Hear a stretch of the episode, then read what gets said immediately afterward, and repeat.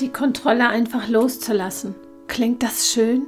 Im Alltag schlicht unbeschwerter zu sein, spontaner, lebendiger, freudvoller.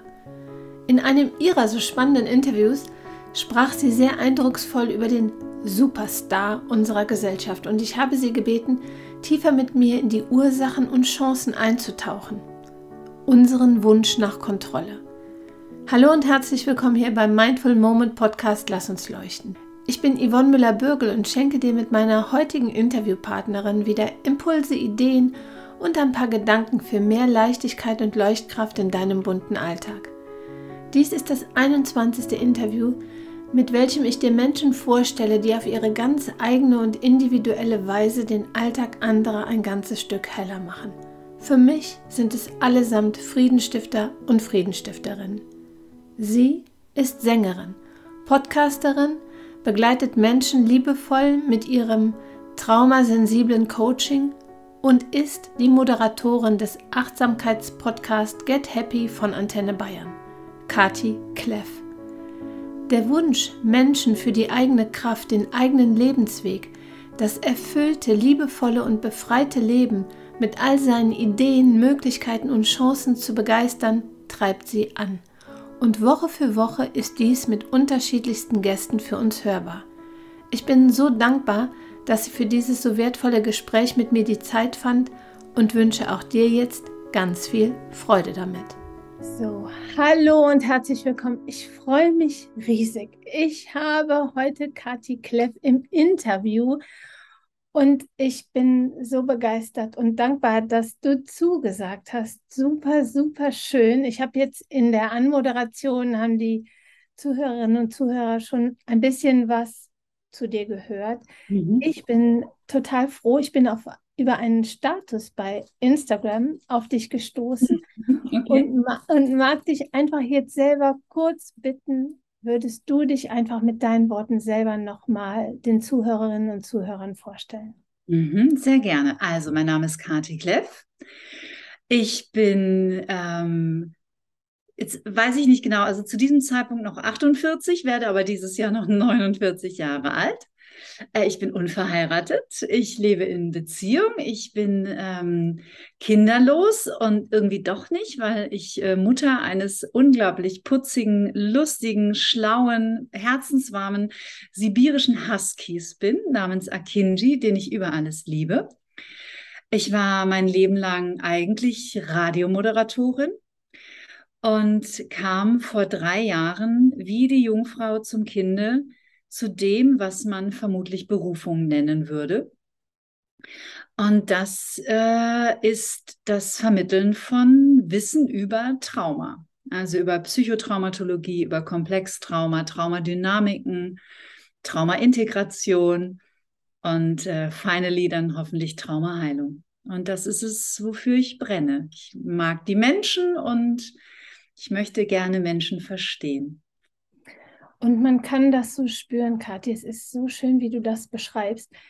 Ich habe, ähm, nachdem ich auf dich und deinen Podcast gestoßen bin, du hast den Achtsamkeitspodcast Get Happy eben auf Antenne Bayern. Ich war erstmal total begeistert, dass Antenne Bayern so ein Achtsamkeitspodcast hast. Bin ich natürlich auch auf deine Internetseite gestoßen. Wir sprechen auch gleich im Gespräch noch über die ein oder andere Sache, des traumasensiblen Coachings, das du anbietest. Du bist so vielseitig als Sängerin, als Moderatorin unterwegs und in deinen Gesprächen, die du eben in dem Podcast führst, geht es immer wieder eben um den Menschen. Du sagst, dass du Menschen liebst. Du teilst unglaublich viele persönliche Dinge auch. Das finde ich unglaublich bereichernd und auch berührend. Und mich hat der Mut gepackt, ein Gespräch, das du geführt hast mit Professor Dr. Volker Busch. Mhm. Du hast mit ihm gesprochen über Neurologie und Teil dieses ähm, Interviews war das Stichwort Kontrolle. Mhm. Es ging um die Kontrolle als Superstar und ich habe dich gefragt, ob du Lust hast, mit mir tiefer in dieses Thema einzutauchen, weil bei mir gleich die Gänsehaut losging, als ich dieses Wort hörte. Mhm. Was denkst du? Warum ist das so, dass tatsächlich in unserer Gesellschaft die Kontrolle diesen Superstar-Status bekommen hat? Ich glaube, die Antwort ist gleichermaßen simpel wie komplex, weil Kontrolle Sicherheit bedeutet. Und zwar ähm, vor allem auf Körperebene, also auf Gehirnebene, auf Nervensystemebene. Ähm, wenn wir das Gefühl haben, die Dinge kontrollieren zu können, wähnen wir uns in Sicherheit. Das ist meine sehr kurze und knappe Antwort darauf, aber ich glaube, damit hat es vor allem etwas zu tun. Also ich glaube, dass Menschen, die abgetan werden als, boah, der ist ja so ein Kontrollfreak, ähm, dass es häufig sehr viel mit der unbewussten Sehnsucht zu tun hat, in Sicherheit zu sein. Wo nimmst du für dich selber die meisten Bedürfnisse beim Menschen nach Kontrolle wahr? Also das ist ja manchmal auch so was ganz Subtiles, stelle ich für mich fest. Wenn wir denken, ah, wir gehen eigentlich doch ganz locker so, ne, man hat das Gefühl, wir werden immer lässiger im Leben, wir haben immer mehr zur Verfügung, wir können tatsächlich auch immer mehr Dinge absichern. Mhm. Aber trotzdem ist ja auch gerade die Kontrolle, finde ich, so was ganz Subtiles. Wo, nimmst, ja, wo ja. nimmst du sie am meisten wahr? In allen Lebensbereichen. Also Kontrolle ist ja häufig tatsächlich etwas, was den Betroffenen gar nicht so bewusst ist. Mhm. Weil viele Menschen schnell dazu neigen zu sagen, ja, so bin ich. Mhm. Witzigerweise mich heute Morgen mit einer jungen Kollegin darüber unterhalten, die sagt, ja, ich bin so der Typ, für mich sind Routinen wichtig. Und dann äh, musste ich schmunzeln und dann habe ich, äh, hab ich ihr gesagt, ich, wenn ich, interessiert dich was über dein Gehirn? Und dann sagt sie, ja, ja, unbedingt. Und dann sage ich, es ist deinem Gehirn wichtig, dass du Routinen hast, weil auch Routinen bedeuten Sicherheit. Aber mhm. es bist nicht du, es ist nur ein Teil deines Gehirns. Und ich glaube, bei Kontrolle ist es ähnlich. Kontrolle kann sich im Alltag zeigen in ganz winzigen kleinen Sachen, wie die berühmte, viel zitierte Zahnpastatube, die nicht zugeschraubt ist. Oder sehr starres, rigides Verhalten in die Kürbissuppe muss so und so gewürzt sein und nicht anders. Und das Bett muss so und so gemacht sein und nicht anders. Und ich finde, man kann sich selber ganz gut mal beobachten und das ist ja im Grunde genommen der Schlüssel zu ganz vielem, dass wir lernen, das ist ja auch Bewusstsein dann, dass wir lernen, ähm, immer bessere Beobachter unserer eigenen Verhaltensmuster zu werden, unserer eigenen Gedankenmuster, Glaubenssätze, aber auch Gefühle. Und ich glaube, man kann da schön auf so eine Selbsterforschungsreise gehen und sich mal überprüfen, bei welchen Themen im Alltag ist man in seiner Überzeugung, wie die Dinge sein müssen, sehr starr. Und dann kommt man der Kontrolle relativ schnell auf die Schliche. Mhm. Und es sind ganz, können ganz kleine, unbewusste Prozesse sein.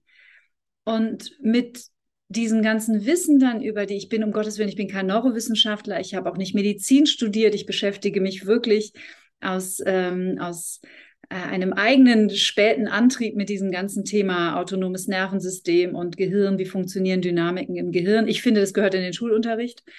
Ich auch, ähm, ich auch, unbedingt, unbedingt. Schon ganz Schulen, auch in Großbritannien, die, äh, die unterrichten das schon an Grundschulen. Und das ist irre schön, das ist eine irre tolle Entwicklung. Wir brauchen vielleicht dann noch ein paar Jahre, aber ich bin guter Dinge, dass das bei uns auch irgendwann kommt. Mhm. Wenn man sich diese Dinge anfängt, in kleinen Schritten bewusst zu machen, dann erwischt man sich auch selber mal dabei, wo man eigentlich überall das Leben kontrollieren will. Und wenn man versteht, wie unser Gehirn funktioniert und dass es, dass es diese unglaubliche Aufgabe hat, unser Überleben zu sichern, dann versteht man auch relativ schnell, warum teilweise Verhaltensmuster auch so rigide sind und so starr. Das, du hast es so komplex jetzt erklärt und das ist so spannend, was du beschreibst, weil es macht so deutlich, dass Kontrolle in Kombination immer nur mit ein und derselben Emotion zu tun hat, von der es ganz viele Facetten gibt, aber mit der Angst. Mhm. Kontrolle kommt immer in Kombination mit Angst. ist uns nicht bewusst, wenn es darum geht, wie du gesagt hast, eine Kürbissuppe zu würzen. Aber wenn wir die nicht so machen wie sonst, dann könnte vielleicht jemand sagen, das schmeckt heute aber nicht so gut. Beispiel. Ja, klingt erstmal, naja, nicht so dramatisch, aber je nachdem, was ich für eine Bewertung für mich selber dahinter habe, ja. kann das für mich persönlich schon eine Dramatik auslösen. Und darum geht es ja dann auch immer. Es ist immer was ganz Individuelles, richtig? Ja, absolut, gehe ich total mit. Und auch, was wir natürlich äh, frühkindlich erfahren haben, wie wir von unseren Herkunftsfamilien geprägt sind. Wenn wir viel Kritik erfahren haben, zum Beispiel als Kinder, und es muss nicht mal durch Worte gewesen sein, es können einfach enttäuschte Blicke sein, ähm, abfällige Blicke. Und nicht auch nur durch die Eltern, sondern auch durch Mitschüler, durch Lehrer, durch wen auch immer, Großeltern.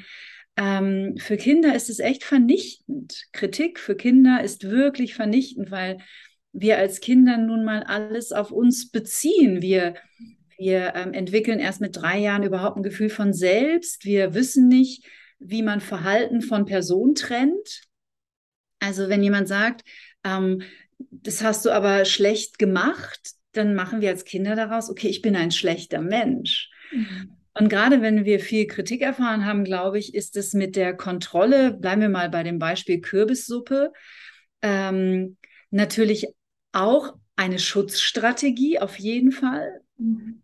Und die aber im Hintergrund dann auch wieder mit diesem, mit diesem Streben nach Sicherheit zu tun hat, weil wir ja auch aus Evolutionsgründen, wir wollen zur Sippe dazugehören. Ne? Mhm. Weil vor 15.000 Jahren oder vor 20.000 Jahren war, ähm, war es nicht so angesagt, als Individualist durch die Steppe zu streunen, sondern, sondern äh, unser, unsere Existenz hing auch an der Zugehörigkeit der Gemeinschaft. Plus unser Bindungssystem, das auch noch on top kommt. Also es ist schon, es ist äh, super komplex und super spannend. Ja, und das ist, was ich finde, Du machst das ja mit diesen Interviews, die du auch führst, in, durch so viele Aspekte deutlich. Und das finde ich einfach spannend. Wir Menschen sind die Summe unserer Erfahrungen, das glaube ich mhm. bestimmt. Und du hattest so ein mega tolles Interview auch. Ich glaube, Martin Burzler heißt das. Es ging um Epigenetik.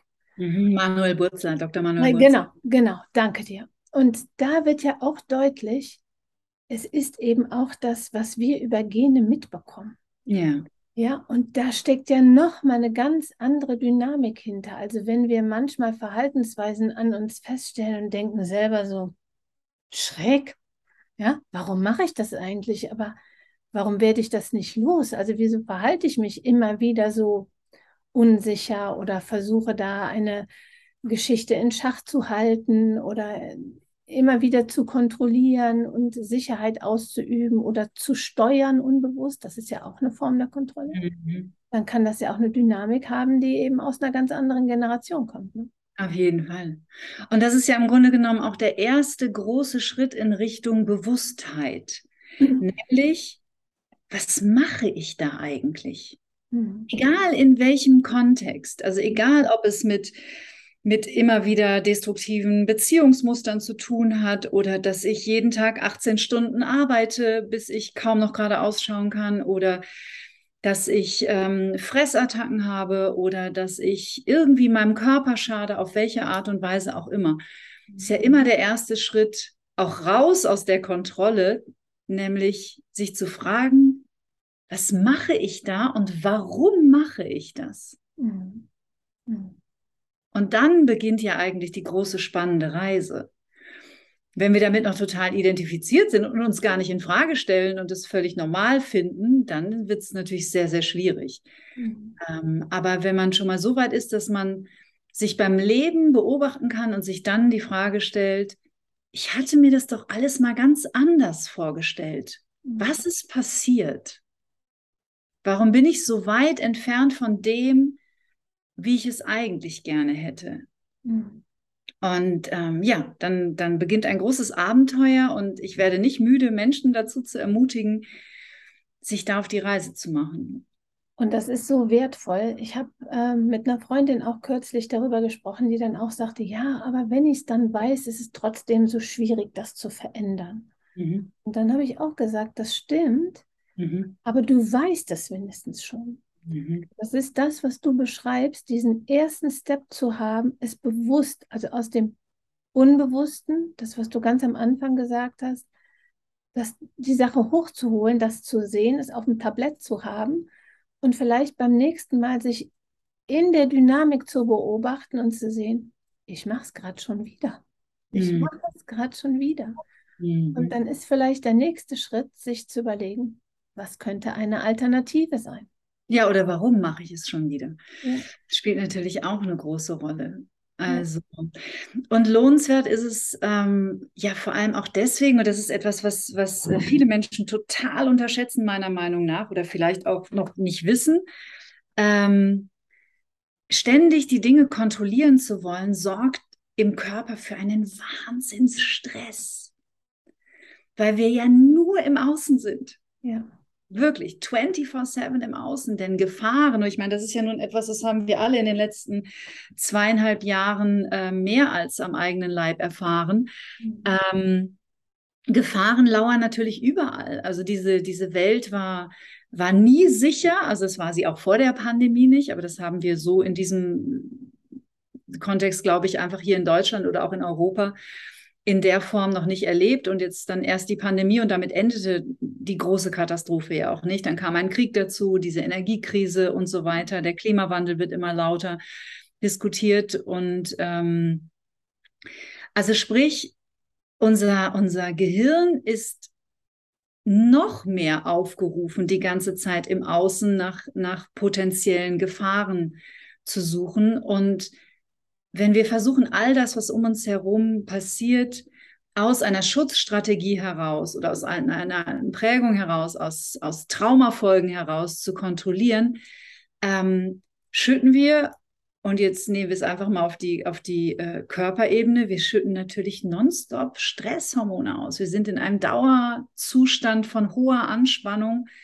ähm, regenerieren auch nachts in der Regel dann irgendwann nicht mehr vernünftig, weil wir eher tot einschlafen, also totale Erschöpfung, mhm. ähm, finden keinen erholsamen Schlaf, finden keine Pausen und das ist ein sehr anstrengendes Leben. Es ist sehr, sehr anstrengend.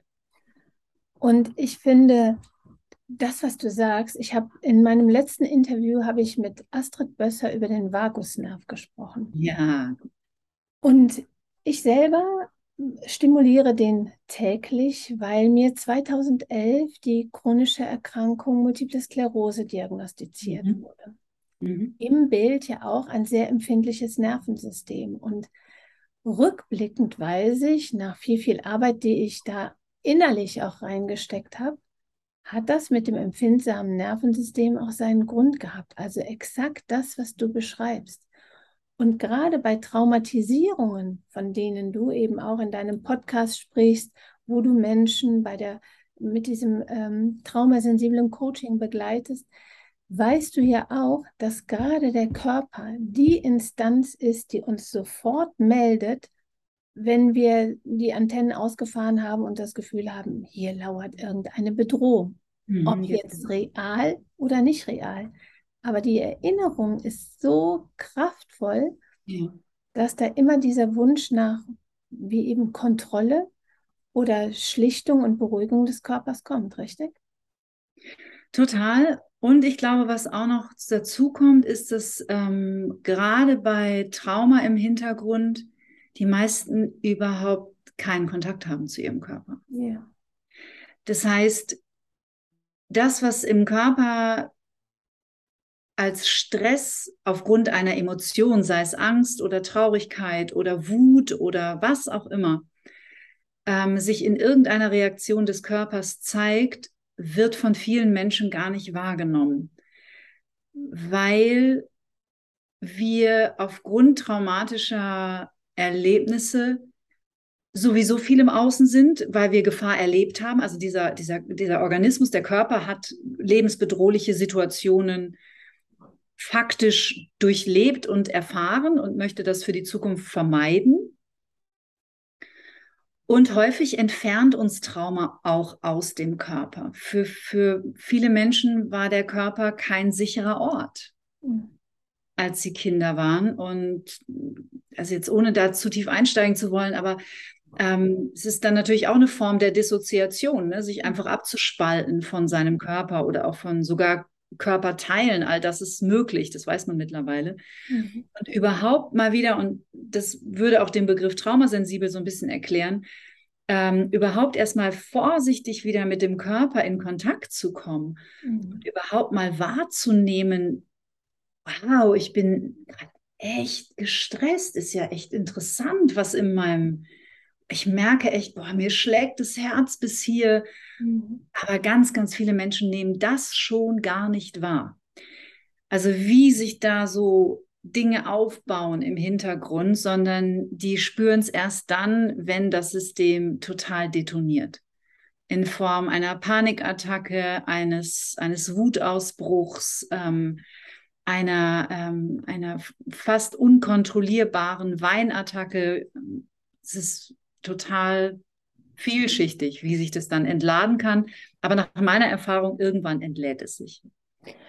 Und ich finde wirklich, das ist so wichtig. Es gibt ja Menschen, die sagen, ah, Trauma, ich habe keins erlebt. Ja, für, für viele ist Trauma ja auch so ein Riesengriff. So, ich muss einen Krieg erlebt haben oder eine Katastrophe oder ähm, ein ganz furchtbar schlimmes Erlebnis in der Kindheit. Traumata können aber auch ganz kleine Dinge sein. Ne? Deutlich einfach nochmal zu machen. Trauma ist immer dann ein Trauma, wenn ich in der Situation, in der ich gewesen bin, nicht die Mittel zur Verfügung hatte, die Situation adäquat zu verarbeiten, wieder in Balance zu kommen. Wann immer ich soll, sowas erlebe, erlebe ich ein Trauma und habe ich das als Kind oder junger Mensch häufig, dann summiert sich das natürlich. Und mhm. umso empfindsamer im Erwachsenenleben werde ich dann für oder vermeintliche Gefahren einfach. Ne? Genau. Und dann ist Kontrolle natürlich ein guter Weg. Ja, das Eine gute ist Kompensationsstrategie. Ja, und wenn wir jetzt nochmal ne, uns in Erinnerung rufen, so viele in der Generation unserer Großeltern haben Traumata erlebt, weil sie alle im Krieg gewesen sind. Und niemand sprach von posttraumatischen Belastungsstörungen und die wurden alle ungefiltert in die nächsten Generationen weitergegeben. Ja, genau. Und das ist das, was so viele jetzt in unserer Generation und ich glaube auch in der Generation unserer Kinder plötzlich aufgerollt und angeguckt wird. Ne? Ja, empfinde ich auch so. Sehr spannend. Also super, super wertvoll und wichtig. Was würdest du jetzt jemandem raten, der in seinem Leben feststellt, ich bin so ein Control-Freak, äh Freak, so ein kleiner. Ich muss alles, ich muss alles kontrollieren, ist das alles richtig gemacht? Also nicht nur auf der Arbeit, sondern vielleicht auch zu Hause und ähm, der einfach nicht loslassen und locker lassen kann, dem Vertrauen vielleicht in sich selber, aber auch in Dynamiken oder Systeme zu Hause um ihn drumherum fehlt. Was würdest du raten? Gibt es irgendwas, wo du sagst, das wäre ein erster Schritt? Also ich glaube, das Vertrauen in sich selbst, das haben diese Menschen schon. Also es ist häufig eher so, dass sie die Erfahrung gemacht haben, der einzige Mensch, auf den ich mich verlassen kann, bin ich. Spannend. spannend. Auch das hat natürlich viel mit Kontrolle zu tun. Ne? Ja, spannend. Nicht gelernt zu haben, da ist eine Bindungsperson, die ist sicher, auf die kann ich mich verlassen. Ich weiß, daraus entstehen ja auch häufig sehr resiliente Menschen. Ne? Also, also so ich meine, dass es Multitasking nicht gibt, dass das eine, eine schöne Illusion ist, das habe ich auch mit dem Volker Busch besprochen. Ich glaube, das hat sich mittlerweile auch so weit irgendwie rumgesprochen, auch wenn es immer noch Menschen gibt, die das Gegenteil glauben. Ja, hoffen wir das, hoffen wir das. das ist totaler Quatsch. Multitasking ist, äh, ist Wahnsinn, also auch fürs System ein Riesenstress. Aber gerade das mit dem, ich glaube, da scheitert es eher am Vertrauen in andere Personen. Also nie gelernt haben, äh, nie die Erfahrung gemacht haben, ich, ich kann das mal abgeben an jemand anders und es wird gemacht und es ist alles gut, ich überlebe das, mhm. mein System überlebt das.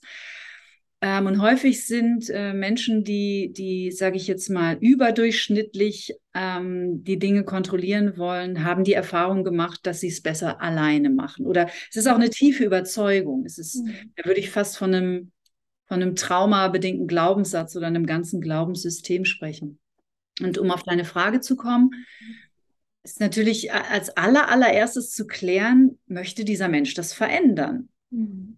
Also wenn das ganze Familienumfeld oder auch der Freundeskreis sagt, Wahnsinn, du bist so ein Kontrollfreak, lass doch mal los, mhm. Ähm, und der Mensch selber aber sagt, also ich habe damit gar kein Problem, aber wenn ihr damit eins habt, hat das mit mir nichts zu tun. Ja.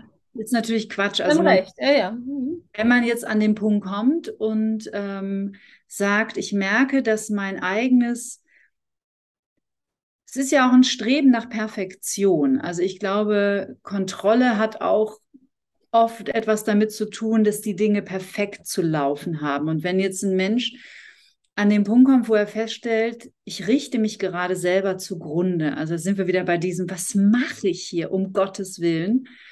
Ähm, oder es kommen vielleicht auch gesundheitliche Themen dazu. Ähm, der Körper macht sich in irgendeiner Form bemerkbar. Ich, es gibt keinen Zehn-Punkte-Plan und es gibt auch keine schnellen Tipps. Ich würde jedem Menschen ähm, empfehlen, tatsächlich anzufangen. Und das Internet ist voll davon. Es gibt wunderbare Podcasts wie deinen, es gibt Podcasts wie meinen oder den von Verena König. Das Wissen ist da. Holt euch Wissen.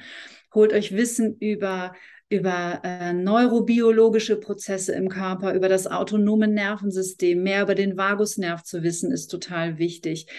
Was ein sehr schönes Modell ist, äh, das empfehle ich an dieser Stelle, das könnt ihr googeln oder vielleicht magst du es in den Show Notes verlinken, ist ein Modell von Daniel Siegel. Das nehmen wir eigentlich auch in unseren äh, Ausbildungen bei der Verena oder auch ich mache das mit meinen Klientinnen einfach eigentlich früher oder später kommt es immer irgendwann auf den Tisch und zwar ähm, hat Daniel Siegel ein äh, Modell entwickelt vom sogenannten Window of Tolerance. Das sogenannte Stresstoleranzfenster. Und das ist einfach nur ein Modell, das aber sehr eindrücklich und sehr leicht veranschaulicht, was in unserem autonomen Nervensystem passiert, wenn wir irgendwie durch irgendwas getriggert werden. Und häufig ist es auch so, dass wenn die Lebensumstände oder die Situation in der Welt, wie sie momentan ist, es ist halt einfach, also fürs autonome Nervensystem ist es echt herausfordernd, die Zeit, in der wir leben. Und zwar nicht nur in den letzten zweieinhalb oder drei Jahren, sondern diese ganze Digitalisierung, die uns in den letzten Jahrzehnten überrollt hat. Dieses ständige Reizüberflutet sein, der Verkehr, der Lärm, äh, der Leistungsdruck, Handy, Netflix, das Tablet auf dem Schoß, das Laptop links und der Fernseher läuft. Fürs Gehirn der absolute Horror. Ja. Also sich überhaupt mal zum Einstieg mit diesen, ähm, mit diesen Dynamiken zu beschäftigen und dann Schritt für Schritt zu gehen. Ähm, und was, glaube ich, sehr wichtig ist, ich habe jetzt aktuell, der erscheint äh, am 18. November oder ist erschienen, ähm, eine Folge nochmal mit der Verena aufgezeichnet. Es wird dich dann auch sehr interessieren zum Thema Selbstregulation. Da sprechen wir auch ein bisschen über den Vagusnerv. Ähm, ich glaube, was für jeden, also auch für Kontrolle, aber eigentlich im Grunde genommen egal für welches Thema, was einen belastet, findet Dinge, die euch gut tun. Ja. It's so simple. Und damit meine ich nicht, mir tut eine Flasche Rotwein am Abend gut, denn, und das verurteile ich nicht, aber es ist eine Kompensationsstrategie. Das muss man sich so, das muss man sich einfach bewusst machen und sich auch eingestehen. Das heißt, findet Ressourcen in eurem Alltag, die realistisch umsetzbar sind. Was sind Ressourcen? Alles, was euch gut tut. Mhm. Ein Spaziergang in der Natur, in Kontakt zu gehen mit einem mit einem Tier, das ihr liebt, mit einer Katze oder mit einem Hund, sich mh, hm, für ein paar Yoga-Übungen auf die Matte. Es kann alles sein. Es, es gibt, dem sind keine Grenzen gesetzt. Aber in dem Bewusstsein, ich widme jetzt all meine Aufmerksamkeit meinem autonomen Nervensystem. Genau. Das muss, ja. Ja, das muss nicht die Meditation sein. Ich weiß von vielen Menschen, die Traumafolgen haben, für die ist Meditation schon die Vorstellung der totale Horror. Mhm. Also sich hinzusetzen und die Augen zu schließen oder still zu sitzen oder weil der Lärm im Kopf ist so riesig. Und ähm, da darf man einfach so ein bisschen vorsichtig, liebevoll rumexperimentieren. Weil ich glaube, das Wichtigste ist, und das ist ja auch das, was jetzt in der, in der, ähm, in der psychologischen Arbeit immer mehr in den Fokus rückt und was vielleicht in den letzten 100 Jahren ein bisschen ähm, unterschätzt wurde, ist das, was du gesagt hast, nämlich diese Komponente Körper. Mhm. Und wir müssen mit der Aufmerksamkeit wieder mehr zu unserem Körper kommen und dort arbeiten. Es ist wichtig, die Dinge intellektuell zu verstehen, mhm. aber es ist genauso wichtig, wenn nicht wichtiger, anzufangen, ein Verständnis für unser autonomes Nervensystem zu entwickeln und dann anzufangen, Übungen, genauso wie du das machst, ähm, zu etablieren im Alltag. Und das können winzige Dinge sein, um am Nervensystem zu arbeiten, damit sich, damit der, der Organismus gar nicht mehr das Bedürfnis hat, alles kontrollieren zu wollen. Denn da kommt es ja her. Weißt du? So wertvoll so wertvoll, jeder einzelne Satz, den du da sagst. Wirklich, es ist so wertvoll.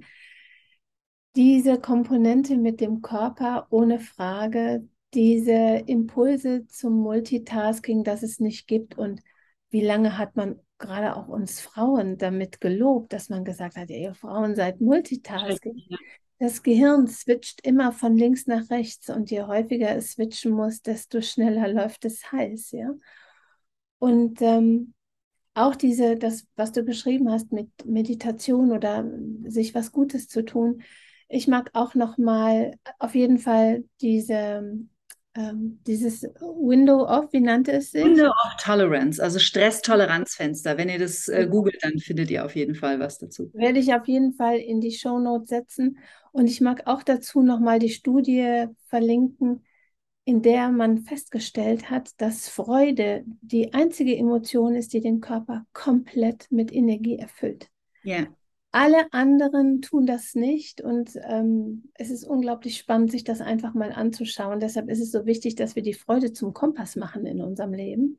Ja. Und du hast eine ganz schöne Frage gestellt zwischendurch und du hast gesagt, was mache ich da? Ja, ja. Und wenn ich mich frage, was mache ich da, dann darf ich mich auch fragen, will ich das?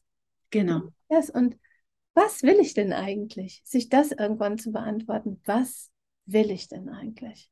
Genau. Und das war letztendlich auch auf meiner Reise, äh, die schon sehr, sehr lange geht. Also ich glaube, ich war das erste Mal bei einer Psychologin mit 23. Und im Jahr 2017, im Sommer, ähm, also mein großes Lebensthema, ohne da zu tief einzusteigen, waren immer sehr, sehr toxische Beziehungen. Wirklich also nicht, dass es mir nicht einmal passiert, sondern es wurde wirklich über 25 Jahre immer schlimmer und immer dramatischer.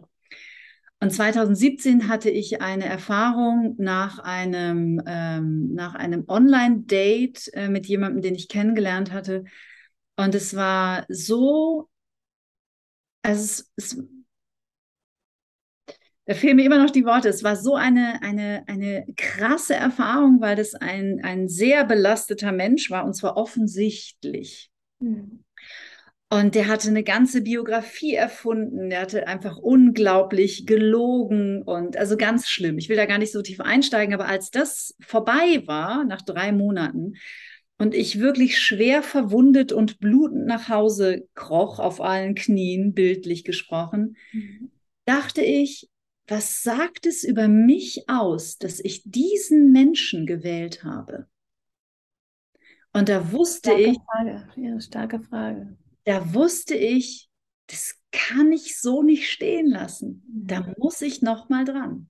Mhm. Und dann bin ich noch mal zurück in die Traumatherapie gegangen. Und, ja, und das war, ähm, dann begann dann begann die Beschleunigung und auch letztendlich dann die Traumaintegration. Und, und auf diese Frage möchte ich, möchte ich jeden Menschen einladen und ermutigen. Traut euch, die wirklich wichtigen Fragen zu stellen. Was sagt es über mich aus, dass ich das mache? Warum, wozu mache ich das? Will ich das? Genau, wozu? Das, das finde ich nochmal schöner als warum dieses Wozu. Ja erlaubt mir die Möglichkeit zu sehen, dass ich eigentlich was Gutes damit machen wollte, aber feststelle jetzt, hm, es tut mir gar nicht mehr gut. Ja. Es tut mir nicht mehr gut, es gefällt mir nicht mehr, aber es hatte vielleicht einen guten Grund, dass ich es so eingeführt habe. Irgendwann mal. Und dann hat sich das Ding verselbstständigt und hat vielleicht weite Kreise gezogen in meinem äh, eigenen Wirkungsfeld. Was ist ja manchmal so, Dynamiken übertragen sich ja dann auch auf alles Mögliche. Wozu habe ich es gemacht und wie kann ich es ändern? Ja, und unterschätzt nicht die Kraft des Unterbewusstseins. Ja.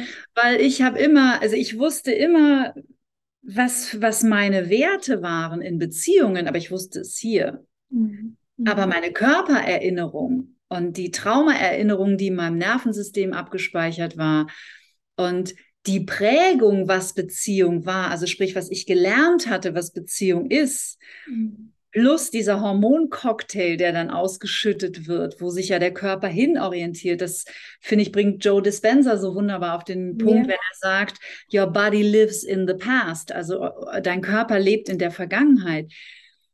Wir können, wir können eine Million Mal entscheiden mit dem Kopf, nee, dieses Mal gehe ich aber links. Wenn der Körper sagt, nö, du gehst rechts, gehen wir rechts. Keine Chance. Ja. Und das auch zu verstehen und zu verstehen, warum sagt mein Körper das denn eigentlich? Welche Prozesse stecken dahinter? Wann könnten die sich, äh, wann könnten die ihren Lauf genommen haben und so. Es ist einfach total lohnenswert. Ja, es ist so lohnenswert und ich mag dieses Interview auch verlinken. Es ist, ich, ich äh, verfolge seine Arbeit schon viele, viele Jahre, auch ähnlich wie du. Und es war großartig, dass du auch ihn im Podcast haben konntest.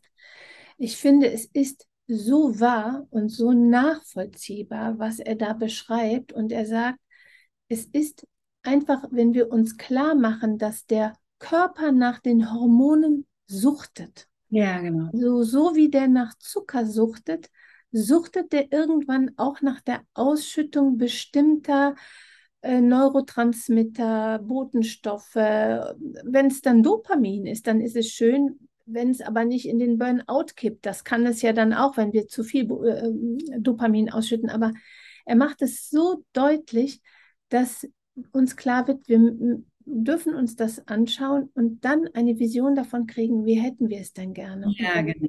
Und dann darf der Körper diese Übergangsphase auch durchhalten. Und das ist nicht immer leicht.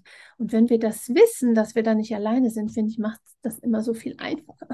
Aber ich glaube, an dieser Hürde ähm, äh, stehen, stehen alle früher oder später das erste Mal und dann immer, immer wieder. Ja ähm, wann ist es endlich vorbei und wann bin ich endlich da und wie lange muss ich denn noch hin? Und das verstehe ich wirklich aus tiefstem Herzen, weil es mir nicht anders ging. Aber, und das ist eine Information, die mir ehrlich gesagt in meiner Geschichte ein bisschen fehlte, die habe ich erst jetzt verstanden, deswegen finde ich, kann man die gar nicht oft, äh, oft genug betonen. Wir dürfen uns einfach bewusst machen, dass dieser ganze Organismus etwas komplett Neues lernen darf. Ja. Und das geht nicht innerhalb von sechs Wochen. Ja. Wir, wir, wir, wir verlassen, wenn wir 40 Jahre auf dieselben Strategien zurückgegriffen haben, dieselben, nach denselben Verhaltens- und Denkmustern gelebt haben, dann, dann ist es nicht über Nacht einfach abzustreifen. Und jetzt machen wir es einfach anders, besonders dann nicht, ähm, jetzt sind wir wieder bei Traumafolgen, wenn wirklich gebundene Überlebensenergien damit zusammenhängen. Der, dann sagt der Organismus nicht, ach so, die Gefahr ist vorbei, ja dann höre ich natürlich auf mit den Überlebensstrategien, sondern der Organismus sagt, bist du bescheuert? Mhm. Und da sind toxische Beziehungen ein wunderbares Beispiel, weil für jemanden, der schweres Bindungstrauma erlebt hat oder der in einer sehr dysfunktionalen ähm, äh, Herkunftsfamilie aufgewachsen ist, für den sind, also für dessen Organismus, für dessen Kopf nicht. Also mhm. man hat dann häufig schon eine Idee davon, wie eine Beziehung sein könnte. Aber für den, für den Organismus kann dann eine, eine wirklich sichere, stabile Bindung mit einer wirklich verlässlichen Bindungsperson, die es ehrlich und gut mit einem meint, viel bedrohlicher sein, Mhm. als wieder in die alten toxischen Verstrickungen zu gehen, weil darauf hat der Körper ja eine Antwort. Verrückt, verrückt, ne? Also verrückt. Aber auch irgendwie so cool. Ja, ver verrückt, wenn man drüber nachdenkt und was aber letztlich für eine Chance, ja. wenn, wenn wir uns bewusst machen, dass es so ist und dass wir Dinge in der Hand haben, dass wir sie tatsächlich ja. ändern können, weil es eigentlich nur die Vergangenheit ist, die solche Programme aufrecht hält. Genau. Und wir diejenigen sind, du und ich und alle anderen, die sagen, ich mag das mal ausprobieren, Ja. wenn wir uns die Erlaubnis dafür geben. Wenn du dir die Erlaubnis gibst, wenn ich mir die Erlaubnis gebe und wenn jeder andere sagt, ich mache das jetzt einfach mal, ich versuche es einfach mal anders. Ja. Ja, Genau. und, und das ist, finde ich, das, das ist das Allerwertvollste daran, dass wir sehen, wir können es letztlich immer nur selber machen. Wir können uns gegenseitig die Herzen halten und wir können uns auch Impulse geben und wir können uns auch motivieren und, und auch inspirieren gegenseitig. Aber wir müssen uns vor allen Dingen selber, selber die Erlaubnis geben zu sagen, ich mache jetzt mal. Ich mache Ja. mal los. Genau. Und in kleinen Schritten anfangen und ähm, sich auch realistische Ziele, das finde ich zum Beispiel auch beim Thema Selbstfürsorge, finde ich das total wichtig. Es geht nicht darum, jetzt eine Morgenroutine von vier Stunden jeden Morgen einzuplanen, sondern eben das zu finden, wo sind, wo finde ich, bin ich mir die zehn Minuten am Tag, die ich nur mir schenke, bin ich mir die wert? Ja, krasse Frage, ja. ja, ja. Habe ich heute einen Instagram-Post gemacht. Der Tag hat 100, 1440 Minuten. Mhm. Kannst du dir vorstellen, dir zehn Minuten davon zu schenken? Nur zehn. Mhm. Und dann fang klein an mit Atemübungen oder setz dich mit einer Tasse Tee hin und beobachte wirklich nicht so den Blick so dissoziativ ins Leere gehen lassen, sondern, sondern wirklich beobachte mal die Natur oder beobachte mal deine Hauskatze, was sie gerade macht oder beobachte deinen Hund beim Schlafen oder komm mit dir in Kontakt. Zehn Minuten, die müssen drin sein. Und ich habe lange den Begriff Disziplin unterschätzt, weil der irgendwie so negativ behaftet ist. Aber ich habe mit der Verena König da neulich länger drüber gesprochen. Und da muss ich meine Meinung tatsächlich ein bisschen ändern. Disziplin ist wichtig. Ja. Es braucht Disziplin. Ohne Disziplin geht's nicht. Es ist, Ja. wie, es ist wie eine neue Sprache lernen. Der Körper muss eine neue Sprache lernen. Und ich darf das behaupten, weil ich es selber festgestellt habe. Es ist dann tatsächlich auch so, irgendwann suchtet der Körper tatsächlich nach dem anderen. So wie bei mir, er suchtet nach der Meditation. Ja. Ich spüre das jeden Tag, an dem ich sie nicht schaffe, spüre ich das. Sie fehlt mir körperlich, sie fehlt mir vor allen Dingen aber auch mental. Der Körper suchtet nach diesem Summen, er suchtet nach dem Brummen, er suchtet nach dem Singen, was auch immer ich finde. Und das kann ich auch beim Zähneputzen. Ja, genau. Und das, wenn wir uns das klar machen, du hast es so schön beschrieben, es ist wie was Neues lernen, wie eine neue Fremdsprache. Am Anfang holpern wir da rum und irgendwann sind wir in diesem Land unterwegs und unterhalten uns ganz selbstverständlich. Und das wünsche ich einfach jedem, dieses Stück Kontrolle loszulassen und sich in dieses neue Abenteuer zu stürzen, dass wir alle, ja, wir tragen das alle in uns. Wir können das alle erleben. Wir können Dinge leichter machen, ein Stück heller, ein Stück schöner, jeder individuell für sich. Das finde ich einfach eine, eine schöne Idee und eine schöne Vorstellung. Naja, du bist ja auch ein glänzendes Beispiel, ne? Du, wie du das vorlebst auch. Weißt du, Ja. also du hättest auch nach der Diagnose, hättest du auch einfach in, in die, in die, die Flinte ins Korn werfen können und du sitzt da und du bist wach und du kümmerst dich und du gehst in die Eigenverantwortung, du entwickelst Verständnis für die Dynamiken in deinem Körper. Ist ja großartig. Und Ja. das ist ja auch spürbar bei dir. Ja, und tatsächlich ist es so, da ziehe ich jetzt den Bogen auch zu dieser letzten Frage, die ich mir, die ich dich gefragt hatte, ob ich sie auch stellen dürfte. Ich habe damals, als ich diese Diagnose bekam, natürlich auch mit mir gehadert. Ich hatte mich viel damit auseinandergesetzt, Körpersprache, warum kommt das? Ich habe Monate vorher immer gesagt, das geht mir an die Nerven, das geht mir an die Nerven. Also unbewusst war da schon, war da schon ganz viel Programm, dass da was nicht richtig läuft. Und dann habe ich mich auch gefragt, was passiert, wenn ich so weitermache wie bisher? Was passiert? Also wofür kommt das jetzt? Und ich habe tatsächlich auch Bereiche gefunden, in denen die Diagnose mir sehr geholfen hat, Dinge zu verändern, weil mir klar wurde, wenn ich weitermache wie bisher, dann wird das ein Ergebnis haben, das mir nicht gefällt. Mhm. Und manchmal, und das ist was, das wünsche ich mir für so viele, braucht es eine Diagnose und ich wünsche mir, dass viele auf diese Diagnose oder auf eine andere Diagnose oder auf eine Krise einfach verzichten können, weil sie vorher merken, lass mal lieber anders machen. Lass mal lieber was anders machen. Meine Großmutter, diese Frage kam mir dann tatsächlich, das ist mir im Zuge dieser Diagnose damals, ist mir das nachts in den Sinn gekommen hat damals, als ich klein war, Kathi zu mir in der Küche mal gesagt, Yvonne, vergiss nie, das letzte Hemd hat keine Taschen.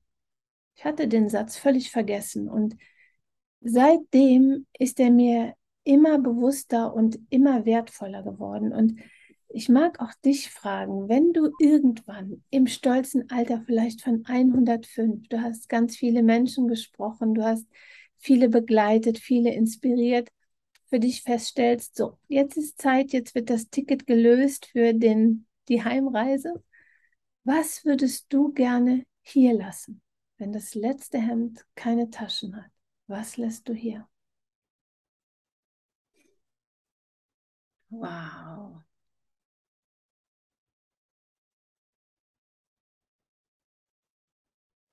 Das ist eine große Frage.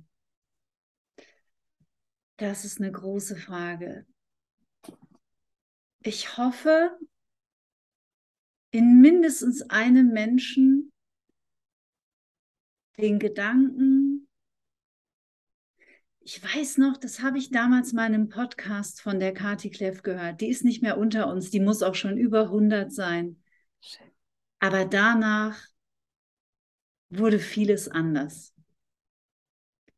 Super. Wenn es, nur, wenn es nur einen Menschen, kämpfe ich wirklich ein bisschen mit den Tränen.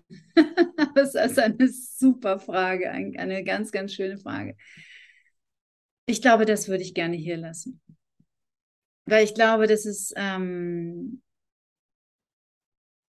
das ist das, warum wir das hier machen, oder? Das ist das, warum wir das hier machen. Ja.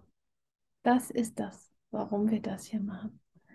Und ich wünsche mir so, also diese eine Person hast du schon erwischt. Die sitzt vor dir und du weißt, das sind so viele andere. In den Augen. No. und, und, und mögen sich viele Menschen inspiriert fühlen, Kathi, auch jetzt durch unser Gespräch einfach nach dem Warum zu fragen, nach dem Wozu zu fragen, nach dem Wieso mache ich das und nach dem Wie hätte ich es denn gerne? Mhm. Und ähm, ich danke dir einfach für all dein Tun. Ich danke dir für deinen Mut, Dinge auszusprechen. Ich danke dir für deine Offenheit und dein Vertrauen, Dinge sichtbar, erlebbar und spürbar zu machen. Und ich kann dich nur auch weiter bitten, weiter solche Podcasts, weiter solche Interviews, weiter solche tolle Menschen und ähm, danke von mir an dich. Ich danke dir von Herzen, liebe Yvonne. Es war ein, ähm, es war ein sehr berührendes und ein sehr schönes Gespräch. Ich hatte sehr oft Gänsehaut und das ist für mich, dann weiß ich, da schwingen gerade zwei zusammen und das ist, ähm, es war ganz besonders für mich. Es wird noch ein bisschen in mir nachhallen. Ich danke dir. Danke, das dass ich dabei bin. Das freut mich total. Ich werde alle, also ich kann mir vorstellen, dass super viele jetzt sagen, wo finde ich diesen Podcast, wo finde ich diese äh, Kathi Kleff? Ich werde alle Links zu deinem Coaching, zu deinen Podcasts, auch mit Verena König und Alexander von Schlieffen. Ich werde alles in die Show Notes setzen.